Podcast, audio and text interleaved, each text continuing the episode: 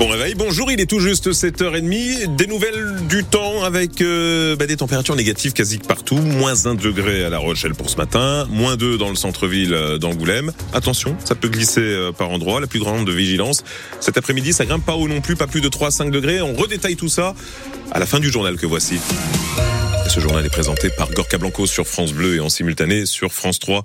Euh, juste avant de revenir sur la composition du nouveau gouvernement et notamment de la surprise, hein, Rachida Dati à la culture, évoquons d'abord, Gorka, ce phénomène vraiment inquiétant dans nos deux Charentes, comme dans toute la France d'ailleurs. Ah oui, les comportements euh, au volant des automobilistes s'aggravent et ce dans des proportions euh, vraiment euh, spectaculaires. Ainsi, en Charente, le bilan des contrôles routiers effectués à l'occasion du dernier week-end des vacances de Noël pour les retours montre que sur plus d'une centaine d'excès de vitesse enregistrés, eh bien le quart désormais concerne des très grands excès de vitesse, c'est-à-dire que le conducteur roulait à plus de 40 km heure au-dessus de la vitesse maximale autorisée dans la foulée. Au moment de retirer le permis de conduire du chauffard sur le champ, autre surprise, les policiers et les gendarmes font face de plus en plus à des personnes qui n'ont carrément même pas de permis. Pierre Marsin.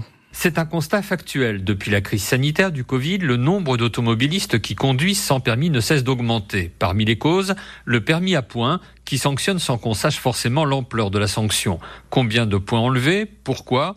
Un constat que fait aussi l'avocat angoumoisin, spécialiste du droit routier, maître Jean-François Changeur. J'ai quand même vu pas mal de justiciables qui sont venus à mon cabinet et qui ont perdu leur permis très rapidement, des gros rouleurs. Et malheureusement, on a eu tendance à constater une explosion des nombres euh, de conducteurs qui conduisent aujourd'hui sans permis. Nous étions il y a 2-3 ans à 800 000 passés. Aujourd'hui, j'ai peur que ce soit quasiment le million qui, euh, qui est atteint. Conduite sans permis, gros excès de vitesse, c'est peut-être l'absence de sanctions judiciaires qui est en cause, dit l'avocat d'Angoulême.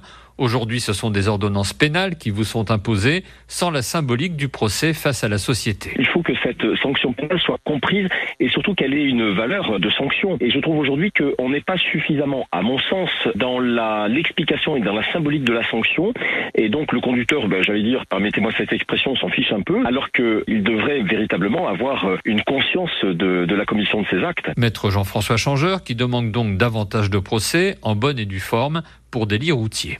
Euh, Pierre Marsat en Charente pour France Bleu. On retiendra aussi cet autre chiffre euh, vraiment marquant et lui fourni par le syndicat des inspecteurs du permis de conduire. En 2023, en France, 40% des permis délivrés ont été acquis frauduleusement. Autrement dit, ça veut dire que les candidats euh, ont triché, ils ont payé pour décrocher soit l'épreuve du code, soit la conduite, soit les deux. Le ministère de l'Intérieur refuse de chiffrer le phénomène, mais il reconnaît quand même une fraude importante. Nous allons reparler de ce relâchement dangereux des comportements sur la route. Euh, ce sera à 8h moins le quart avec l'invité d'ici matin, la sous-préfète de la Charente, Sarah Georges est avec nous dans quelques minutes. Donc. Et je vous rappelle euh, notre libre antenne du jour. Hein. Vous sentez-vous en sécurité sur euh, nos routes? Vous pouvez nous appeler à tout moment au 05 46 50 67 68 pour réagir sur France Bleu et en simultané sur France 3. 7h33. Comme promis, on revient maintenant, Gorka, sur la composition du nouveau gouvernement. Et avec donc cette énorme surprise, la nouvelle prise de guerre d'Emmanuel Macron républicain, l'arrivée de Rachida Dati à la culture. Autre figure de la droite, Catherine Vautrin, qui prend elle la tête d'un super ministère regroupant le travail, la santé et les solidarités. Amélie Oudéa Castera, elle, a une promotion. Elle devient ministre de l'Éducation nationale, de la jeunesse, des sports et des JO. Elle ne s'occupait que des sports, vous le savez sûrement jusqu'à présent. Et puis euh, la confirmation aussi que les poids lourds du gouvernement restent à leur poste, les Darmanin, Le Maire et Dupont-Moretti. Intérieur, économie et justice, ça ne change pas. Les 14 principaux euh, ministres du gouvernement Attal ont donc, ont donc été dévoilés hier soir. Et au jeu des équilibres, la balance euh, désormais penche clairement à droite, Simon Le Baron. Ce gouvernement est la conséquence directe de la crise née de l'adoption de la loi immigration. Emmanuel Macron a été ulcéré par l'attitude de ce qui reste de son aile gauche.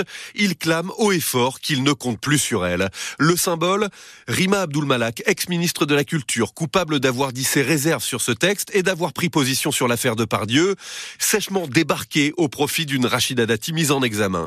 Le tableau général, presque tous les gros postes tenus par des ministres venus de la droite, tendance sarkozyste, même si l'Élysée soutient que le dépassement des clivages reste d'actualité. Même les alliés Modem et Horizon sont quasiment laissés au bord du chemin avec un seul ministre chacun. Emmanuel Macron pense que tout est de la faute de ceux qu'il a écoutés depuis un an et demi, explique l'un de ses proches.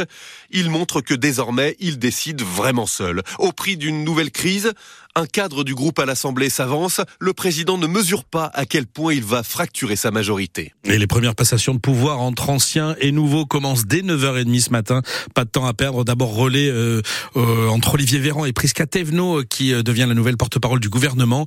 les autres cérémonies vont se succéder. Il faut que tout soit bouclé d'ici 11h ce matin. C'est l'horaire du premier conseil des ministres à l'Elysée avec Gabriel Attal et son gouvernement. Vous retrouvez la liste complète du gouvernement euh, Attal sur francebleu.fr et sur l'appli ici.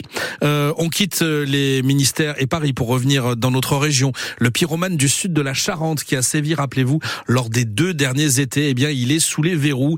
L'auteur présumé d'une longue série d'incendies volontaires. Il habitait le secteur et il est soupçonné d'avoir déclenché au moins une dizaine de feux dans des forêts de six communes différentes. Ça avait commencé en juillet 2022. Dernier méfait commis en août 2023.